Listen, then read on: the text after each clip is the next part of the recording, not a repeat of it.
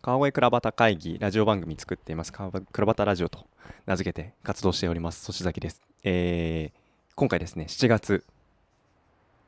名前なんでしたっけここ、えー本町の長屋。はい。に初めて来てですね、えーご登壇いただく塩成徹さんに、えー事前のインタビューでお伺いしております。塩成さんはじめましてよろしくお願いいたします。よろしくお願いします。先ほどまですごく明るかったんですけどラ ラジオをあの撮らせてくださいというお話がちゃんと伝わってなかったみたいですね。少しあの今急に緊張されてる面持ちを感じて僕もあのドギマギしてるんですけれどもあのどうぞよろしくお願いいたします。西拓さんと最初の接点がどこだったのかな？僕もちょっともう一度お聞きしたいと思ったんですけれども教えていただけますか？その水谷さんっていうあのせ水谷さん設計事務所がえー川越にあるんですけどその設計事務所での飲み会みたいなのでお会いしました。西拓さんに対するなんか最初の印象ってどんなでしたか？いやなんか急に現れたタイミングでなんかニートですってかなんかそのって言ってたんでそうなんかうんなんか近しいものを感じるなっていうふうに思いました。僕もニートみたいな感じなんで。僕はですね今日初めて塩成さんをお会いしてるんですけどまさかニートに近しい方だとは全く想像してなかったので何のことかなというふうに思ったんですけども。えっと塩成さんその今回、えーお話しいただくにあたってどんなテーマでお話しいただきましょうかと。ご相談したんですけれどもあのーコミュニティデザイナーという一応まあ肩書きで。で、えー違いを楽しむ街といったテーマで、まあ、いただいたんですけどもあの割とそのそれとは関係ない筋肉の話も割と思いを持って。はい、筋肉の方が饒舌になると思いますね。はい、うん。だそのテーマでお話しいただいてもいいんですけれども一応今回はですね倉端会議ということで割とその街のことやっぱお話をいただきたいのでもしその懇親会で盛り上がれる時があればですね あのぜひそれであの塩成さんにお話しかけいただけたらなと思うんですが塩成さん川越との、まあ、最初のまあ接点ですね。あのそのあたり少しあのご紹介いただけますか？そうですね。僕川越生まれではないんですけれどもまあ、ほほとんど川越育ちでだいたい20年ぐらい 写真撮られてますね。うん20年ぐらいこう育ってきたんですけど、まあ、その中でその僕あの今、うん、なんだろう今区っていうエリアの方というかちょっとあの農村地域の方にまあ引っ越してきたんですねでその時にまあその川越っていうとやっぱ観光地がすごい有名なのでその観光地のまあ意識はしてたけれどもまあ自分の中ではまあ距離感はすごいあって。で大学ぐらいに入ってからなんか経済学を専攻してたんですけど経済学専攻してる中でなんか町というか地域経済とか都市経済っていうのになんか関心を持ち始めてでそこからこう川越の町の経済というかなんかどういうふうにこうなんかこうにぎわかにぎやかになってるのかなっていうのを知りたくなって、えーまあ関心を持ったっていうのが一歩目ですね。今お話の中ですごく気になったところをぜひちょっと深掘りしたいなと思ったんですがその距離感その街のそのなんでしょうあの中心地との距離感ってこれなんでしょう今そのわ割とその川越の街の賑やかしのま仕組みについていろいろここ数年いろんな学びをされてきたのかなと思ったんですが当初感じたその距離感ってどんなイメージなのか少し思い返しながら、はい、教えていただきたいなと思ったんですけどいかがですか？そうですね。距離感まあやっぱその川越での賑やかな、まあ、住民住民というか住んでる側としての認識はやっぱお祭りだったんですけどそのお祭りのやっぱその出しというかがないところがやっぱその川越でありながらもその川越に関与できてない感じっていうのはすごい、まあ、小さい頃から感じてましたね。なんかですねそのお話聞いて思い出したのが川越倉端会議2回目に参加していただいたあの角屋の長堀さんという方がですね西川越の方にいらっしゃるんですけどまさに同じようなお話をされていて川越の魅力もちろんそのまあその蔵の町であってその中心地で出汁があってっていうところもあるけれどもそこ以外にもものすごくいろんなその面白いあの文脈が川越たくさんあるんだよっていう話の中でなんかそこに彷彿とさせるようなお話がですねあの塩成さんのあの今福の方からも同じその、中心地に対する見る方角は違いどなんか同じようなあの感覚で川越にいながら同じその川越の見方。これなんかあのいろんな方がそういった思いを持ってるのかなと思ってですね非常に面白いなというふうに思ったんですがそういったお立場でいながらその川越の経済のその仕組みいろいろ回りながら今まさにその中心の方で活動されているお立場にまた変わってるようなお話があるかなと思うんですけど、まあ、その辺りってその見方場所変わるとその川越に対する見方ってやっぱり変わったとこって何か終わりでしたか？そうですね。結構やっぱありましたね。実際にこう、まあ、関心を持っていろいろこう、まあ、知ったりしていくと、まあ、ここで活動している人たち、まあ、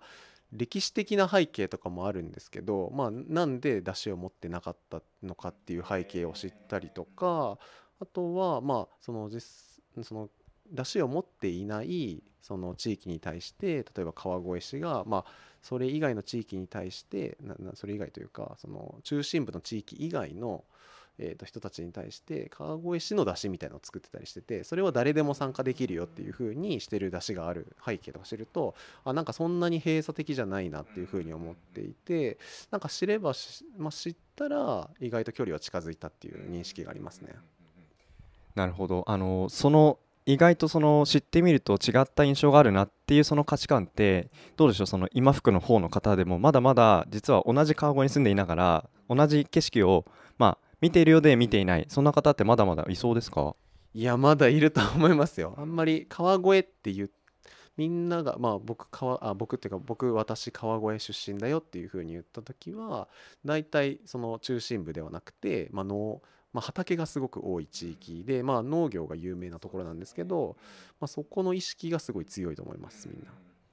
なるほどそうすると同じ川越の中で、えー、川越を違ったまあ景色として見てるっていう意味で言うと、まあ、今回そのコミュニティデザイナーっとしてお話を まあいただくにあたって何でしょうそこのなんか関わりってまあその違った見方あっていいよねっていうところとただ何か一緒にやると面白いそのなんでしょう活動とかあの新しい価値とかそういう文脈も可能性としてなくはないのかなとかって想像しながら今お話聞いてたんですけど何かその辺り川越でもっとこういうようなあの関わりが生まれると面白いなって何か思われてることとかあとはその蔵の会で長らく活動されてきたのかなと思っているんです。その辺りのあのご経歴踏まえながらなんかその辺りお思いのことがあれば教えていただきたいなと思ったんです。その辺りいかがでしょうか？そうですね。蔵の会に入った時はその、まあ、もう中心部の方に興味を持ってまあなんか切り替わったのであまりその今福の方とかの地域はまあそんなに意識してなかったんですけどまあその蔵の会の一応僕広報部っていうところに所属しててでその広報部の中にいる、まあ、石川さんっていう人がいるんですけど川越スタイルっていうウェブまあウェブのブログめちゃくちゃ長い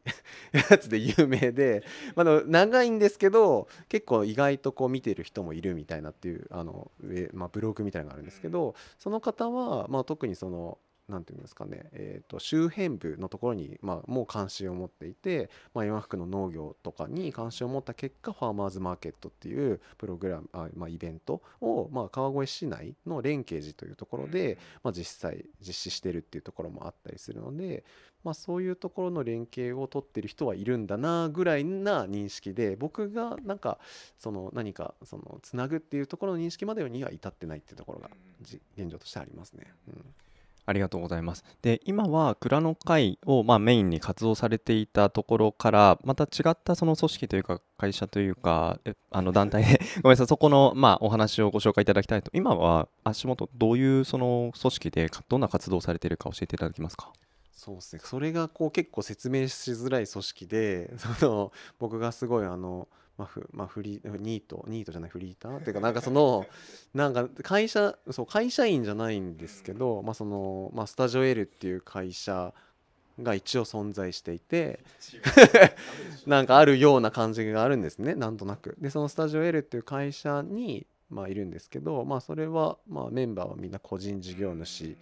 の集まりで、まあ、一応その、まあ、代表とかは会社の代表とかは、まあ、なんかギルドみたいな感じで、まあ、それぞれが、まあ、なんか自分が何かこういろいろ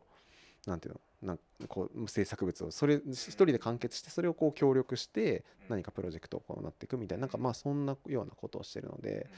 っていうような会社に一応所属しているような気がします。あの分かったような分かんないようなその僕も質問を返さなきゃいけないんですけど なんかうまく質問できるイメージがちょっと持てなかったのが正直なところなんですけどただその場所その働く場所を変えたっていうところに何かその塩成さんの思いの中でやれたことをベースにまた新しいチャレンジをしたいとか何かそういったきっかけっていうのが何かしらあったのかなっていうところはあの確かなのかなと思うんですけどそこってどんな思いがあったのかお話しいただけますか？働く場所を変えたすみません質問返しになっちゃうって申し訳ないんですけど働く場所を変えたっていうのはその蔵の会からスタジオ L に行ったみたいなっていう認識でますかね。あなるほど。一応そうですね。その蔵の会に最初に初めに関わった時にその町に関わることを、まあ、ある程度知るようになったんですけど、まあ、その中で何ですかねこう結構その何僕の興味関心の中であったのは 見ていただいてるのはこう何かこう何ですかねこう地域に地域の住民の人とかがその町に関わるきっかけが結構ないなっていうふうに、まあ、蔵の会では感じていてで蔵の会もすごい活動は尊い活動をしていて専門家の人たちとか行政の方々っていうのはいるんですけどなんだかんだそのまあ結果的に今観光地になってるっていうのもありますけどなんかこう一部の人たちだけで進められてきたっていうような気がするんですね。事実は違うんですけどだからそういうふうに僕は当時見えてなのでそれだったらなんかその何ですかねそこに住んでいる人たちっていうところの意見ってどういうような思いがあっているんだろうっていうふうこの、ね、関心を持ってまあそういうスタジオ L っていう会社は結構まあいろいろ批判とかもあったりはするんですけど、まあ、地域の方々と一緒にまああの街を作っていく、まあ、意見を反映させて計画を作ったりとかっていうようなスキームを持ってたりするので、まあ、そういうところでいろいろ学べたらより川越で何か面白い形が生まれるんじゃないかなというふうに思ったのでスタジオ L に行ったっていうところありますね。そうすると、まあ、川越でまだやり残したことが今後やりたいこともある中で、川越以外で何かそういうあの取り組みもされてるかなと思うんです例えば今直近関わっているプロジェクトとかでどんなことをされてるか、なんか教えていただけることってありますか？なるほど、えー、と直近で関わっているプロジェクトだと、まあ、いくつかあるんですけど、まあ、一つは、えこれでもどうなんですか？具体的に？なんかあの一番なんでしょう思い入れを持ってこれはなんか今年やりきりたいんだみたいなもので、はい、過去のものでも大丈夫です。あの特に思い入れ持ってやれたというかこれは良かったなっていいなんか思い出の、えー、込められたお話があればなるほど。えっ、と、そうですね。まあ、過去のものになってしまうんですけど、まあ、これは全然言えるんですが、川崎市でやったプロジェクトがあって、で、川崎市の公園を活用するっていうプロジェクトがあったんですね。で、その公園は、まあ、公園ってどこもボール遊びができないっていうふうに、一応みんな認識されてたりしてて、看板で、そのボール遊び禁止ですっていうふうにこう書かれたりしてるんですね。でそれで、まあ、子供たちはボール遊びやっちゃいけないんだとか、まあ、親からもボール遊びやったら怒られるからっていうふうに言われたりしてるんですけど実際その看板が立ってる理由は近隣の住民の人たちからその、まあ、ボール遊びをしちゃいけないやしないでくださいっていうふうに、まあ、所管所管の道路公園センターというところに苦情があって建てられてる看板なんですね。なので実際は条例であったりとか法律上ではボール遊びっていうのは禁止はされてないんですよ。まあ、その危ないボールっていうのはダメだっていうふうに決めてる、まあ、条例はあるんですけど、なので、まあ、そのボール遊びやっぱ外こうゲームと、まあ、おか今のお母さんとかとゲームとかやってる子供たちが多いから外でボール遊びをさせたいっていう思いを持ってるあのお母さん方がたくさんいてだからそこの看板をどうやって、まあ、取り払うじゃないけどなんか地域のその近,、まあ、近隣の人か近隣の迷惑だと思っているっていうような人たちとどうやってうまく関係性を築けばそのボール遊びができるのかっていうようなプロジェクトがまあ昨年度あったんですけどそれがすごい僕の中では非常に思いがあります、そうすると、まあ、近くに住んでいる住民の方とお話し合いをする場を持ちで何にストレスを感じていたっていうところをヒアリングをしながらまあでもそのボールを使って遊ぶって子どもたちの絵をその想像させていくようなお話をまあ経ながらあの何か歩み寄れるっていうようなその文脈を見出していく。そんな関わりを例えばファシリテートするようなそんな関わりで石成さんされていたってそんなイメージですかね？そうですね最初僕もその実際にプロジェクトやるときはそのイメージだったんですよ近隣の方に話をしたりとかっていうようなイメージだったんですけどなんか近隣の方も長年こうずっとこう嫌だっていうふうに思ってるんでこう向き合ってくれないだろうなっていうふうに思ってたんですね。なのでまずその近隣の方に向き合う前にその関心がある人たちが、ま、どういうボール遊びだったら許してくれそうかみたいなことをちょっと一回話し合ったりとかやったりしてまずそのなんかま大丈夫な範囲でまずやってみるみたいなっていうことをやってみたんですね。でその近隣の人たちに対してはそのイベントにそのなんか来てくださいみたいな招待状みたいなのを送ってこのイベントって危なくないよっていうふうに思えあの思ってもらえるようなイベントを実施してあとその近隣の人たち、まあ、高齢の方が非常に多かったので高齢の方もそのなんか活躍活躍って言っておかしいですけどなんかこう昔遊びみたいなことにでそのその人たちがなんか楽しく参加できるようなあの仕組みを作って。そしたらなんか近隣の人たちもあなんか、まあ、子供たちのとのなんか相互理解みたいななんか子供はまあボール遊びでやりたいんだなみたいなっていうような、まあ、意識につながったので、まあ、直接的になんか説明しに行ったっていうよりかは何かプロジェクトをやったことによってでそれを巻きなんか近隣の人たちも、まあ、来てくださいよみたいな感じで巻き込んで、まあ、形になったっていうところがありますね。そうすると何か説明してそのロジックを理解してくれたというよりもそもその場を作って来てもらって感じてもらったっていうところにその、まあ、批判していた人たちが歩み寄ってくれた。そんなような景色がそこにあったイメージですか？そうですね。その通りですね。まあそう。そういうところを見たらまあなんかいろんなアプローチがあるんだろうけどまあいろんな地域によってアプローチあると思うんですけど、まあ、すごいこうクレームとかを持ってる人に対してはまあ正攻法でなんかこう解き伏せるじゃないですけど子どもたちがこうやりたいんですよって話すよりかはなんかこう巻き込んで一緒になんか楽しめるようなことをやった方がいいんだなっていうふうにその時は思いました。でもその世代間を超えたそのコミュニケーションが創発されるまさにその公演ってなんかいろんな立場の人来るじゃないですか。本来のそのまあ公演がどういう役割を持つところだっていうのはいろんな価値観あるもののまあそういったシーンがなかったものが見れるようになるそういう公演ってなんかあの盛り上がっていて見ていてもなんかなんか元気をもらえるそんなイメージなのかなと思ったんですよね。でそういったま活動をまあいろんな場所でやってるのかなと思ったのですがやっぱりそのそういったそのコミュニティとか街とその人とのま関わりの場所を作っていくところを一番最初に問題意識として持ったのはやっぱこの川越なのかなと思った時にまた何か将来川越でこんなことできたらななんて思ってるものがもしなんか今思い描いてるところでまだ具体的に動いていなかったとしてもなんか関心として持ってるところがあればなんかこれまでのその川崎の例だったりいろんなところでの活動ってどんな風にその川越でまたできそうかみたいなイメージもしお持ちのとこあったら少し最後ご紹介いただいてあのその辺りをお聞きいただくとあのリスナーの方もあのイベントにあのですね このクラバタラジオちょっとのリスナーさんなんですけどでもあの結構リピートでイベント来てくださる方たくさんいてですね。はいなのでいえいえまだまだ僕のねあのパーソナリティ力が弱いので。なんですけど、まあ、そんなお話を、まあ、最後あのご紹介いただきながら、クラバタ会議のあのお話につなげていただけたらなと思うんですけど、最後にいかがでしょうか？そうですね。僕がまあ主に活動している場所川越においてはやっぱそのこの一番街っていうところででその一番街はやっぱり基本的には何て言うんですかねこうまあ古い建物を残してでその残した建物をまあにまあなんか資産価値じゃないですけどまあその価値が上がったんでまあまあ商,、まあ、商業的にも商売なんか成立するだろうと思ってそ外部からまあいろんな資本が入ってきたりとかしてまあ成り立ってるっていうところがあるんですね。でただなんかそこでまあ地域の住民の人たち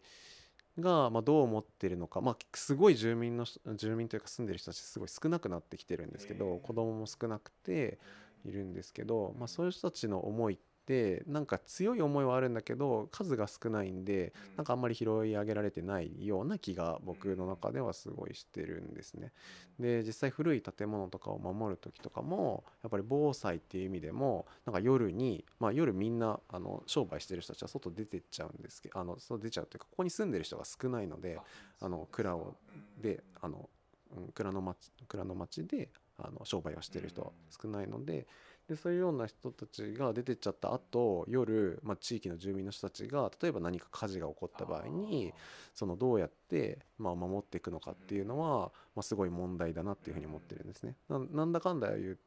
ってやっぱりそこに住んでる人たちがあの関わったりとかまあなんかこううまく声を拾い上げてそのこの町全体を考えていくっていうことができればいいなとぼんやりは思っているところですね今。うん。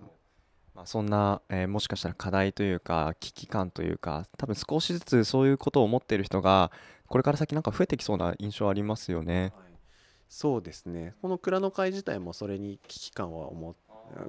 あの感じているところはいるのでそう。まあ大きな流れとしてはまだそうなんかお金というかそのお金を持っている人たちお金を持っている人たちっておかしいですけど外部から来た商店がメインでこう、まあ、ほとんどなのでそこをこうどううまくこう認識してもらえるかそういう問題をっていうところはなかなか課題だなと思ってなんかその話を聞いて先ほどお話ししていたその、まあ、盛り上がっている地域とそこにまあ関わっている人たちのなんだかうまくそのシナジーというかそういうところのまあ文脈ってまだまだこれから作り出していく余地ってあるよねっていう問題意識につながるのかなと思うとなんかそんなお話をあの他のまあ川崎市であるとか他の地域でのご経験を踏まえながら川越でどんなお話ができるのかなってみんなで少し議論をしていくそんな倉端会議があのできるのかなと想像しながら楽しみになりました。ありがとうございます。であと今日あの国立の方からいらしたというお話ですけども何かその何でしょう川越以外でもいいですしその塩成さんの活動で何かその告知というかあのー宣伝いただけるような何か取り組みってもしあればあのご紹介いただけたらなと思うんですけど何かありそうですか？僕の取り僕の会社の取り組みでもいいですか？大丈夫です。か、僕のなんか会社が最近そのあのまあこれは多分リリースしていい話なんですけど厚生労働省と一緒に事業すること今年なったんですけどなんかその介護職のイメージをこう変えるみたいなっていうあのプロジェクト1年間のプロジェクトなんですけど、まあ、全国でまあそのなんか介護職ってすごいこうきついとか辛いっていうふうに思ってる人たちがいるんですけどなんかすごい可能性があってでアイデアもすごい豊富にあるとでもそれの見せ方であったりとかなんかそれをこううまくこうブラッシュアップさせる方法とか知恵がないくて現場で苦しんでもうなんかやめようっていうふうに思う人が多いっていうような実態があるっていうふうにまあ認識してるんですよなのでまあそういうようななんか介護職のイメージを変えられるようなプロジェクトをまあ今年度あの全国で実施するんで。まあ、それにもし介護職の方がいらっしゃったらそのプロジェクトにぜひ参加してもらいたいなというふうに無料なんでぜひもらえればと思います。なんかそちらをご紹介いただけるようなウェブのコンテンツとかあればぜひあの一緒にリンクでご紹介できればと思います。また後でご共有くださいませ。ありがとうございます。じゃあ、えっ、と、長らくインタビューをお付き合いいただきましてどうもありがとうございました。7月の17日の火曜日、7時半、ここ、あ合ってますよね？合ってます。7月の10 17日多分予約取れている 予約取れてないとなかなかあの焦ってしまうんですけれども、はい、から川越倉端会議5回目ですね、えーえー開催いたしますので、えーご都合合わせの上いらしていただけたら嬉しいです。では、しゅのありさん、当日どうぞよろしくお願いいたします。ありがとうございました。ありがとうございました。